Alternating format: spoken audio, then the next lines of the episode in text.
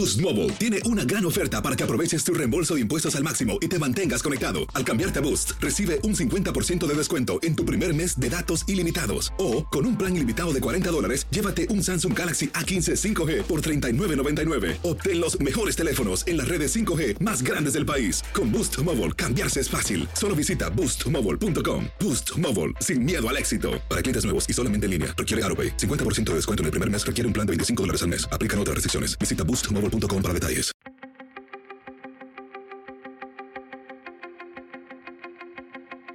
Temas importantes, historias poderosas, voces auténticas. Les habla Jorge Ramos y esto es Contrapoder. Y ahora vamos a hablar de México. El pasado primero de agosto, México realizó una consulta popular. La idea era preguntarle a los mexicanos si querían investigar y enjuiciar a cinco expresidentes.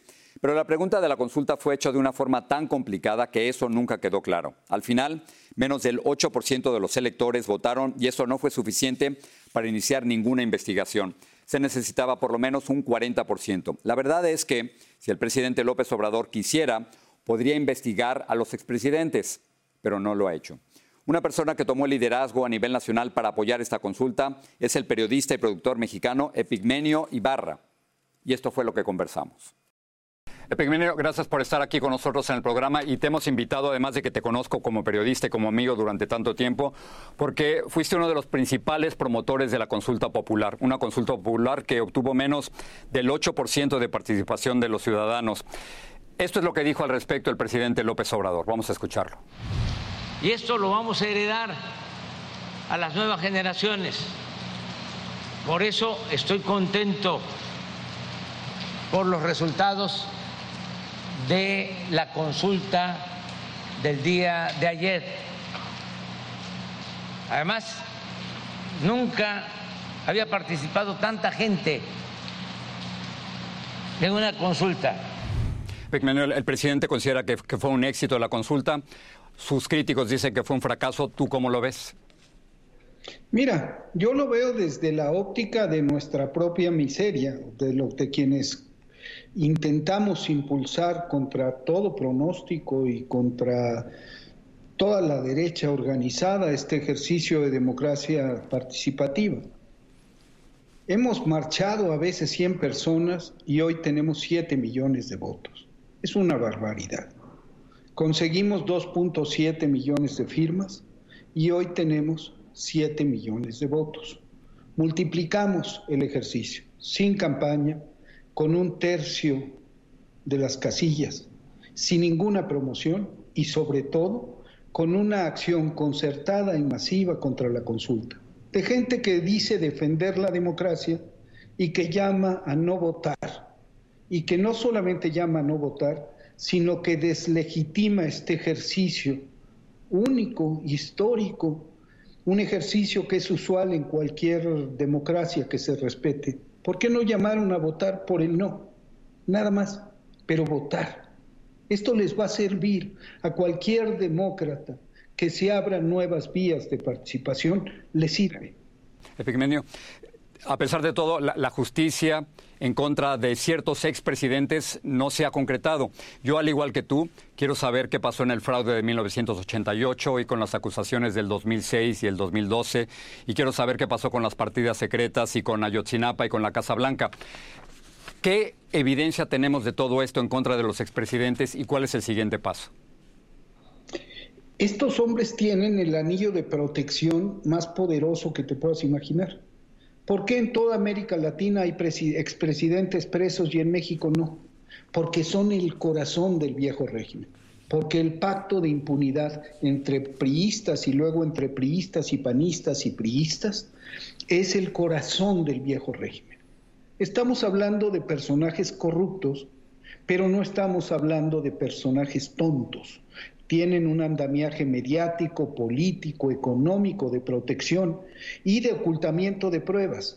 Caen uno y otro segundón, pero apuntarles a ellos se vuelve muy complicado, sobre todo porque siguen teniendo un enorme poder en los órganos judiciales, en los medios y en todos lados. Entonces, tocar a los intocables es fracturar de raíz al sistema político mexicano. ¿Por qué el presidente López Obrador tiene la fiscalía? ¿Por qué no lo hace? Si, si, de verdad quiere enjuiciar a los expresidentes, ¿por qué no deja a un lado la consulta que muchos creen que fue un factor distractor? ¿Y por qué no se lanza a acusarlos directamente? Lo, podría, lo podría hacer. Por dos cosas. Como jefe de Estado, y tú has estado en muchos conflictos, sabes que hay distintas posiciones en, un, en una transición de esta naturaleza el perdón y el olvido, el punto final, las comisiones de la verdad. Él ha dicho, yo no quiero, ustedes háganlo, por un lado. Por el otro lado, la fiscalía no es del presidente, hay división de poderes. El fiscal es autónomo. Por eso yo insistía en que era importante discrepar del presidencia, del presidente, que como jefe de Estado tiene una opinión, y nosotros como ciudadanos hacer sentir a todas las instituciones del Estado mexicano la, feroz urgencia de la hora del que de la que habla Martin Luther King. De eso se trataba la consulta porque ninguna institución del Estado, ni el Poder Judicial, ni quienes procuran justicia, ni la Fiscalía, se va a mover con el ímpetu, la profundidad y la radicalidad que exige romper el anillo de protección e impunidad de los expresidentes si no hay una voluntad popular que empuje. Eh, primero, déjame terminar con esto. Va a haber otra consulta popular el próximo mes de marzo. Se le va a preguntar a los mexicanos si quieren que López Obrador siga en la presidencia o deje la presidencia. ¿No es esto peligroso para una democracia que en México apenas la tenemos desde el año 2000? Dicen que López Obrador es un dictador. Dicen, de la consulta decían, es venganza política de López Obrador. De la revocación de mandato, dijeron todo para moverla hasta el año que entra. Lo cierto es que es un hombre demócrata que está diciendo, quieren juzgar a los expresidentes, díganmelo, empujen a las instituciones del Estado, porque yo no las puedo empujar y yo no las quiero empujar. Y es un demócrata que dice, ahí está mi cabeza, ustedes me dicen si sigo o no sigo. Gracias por estar aquí, gracias por continuar conmigo esta larga, larga conversación de años. Exacto, te lo agradezco mucho, mi querido Jorge, y estoy a tus órdenes.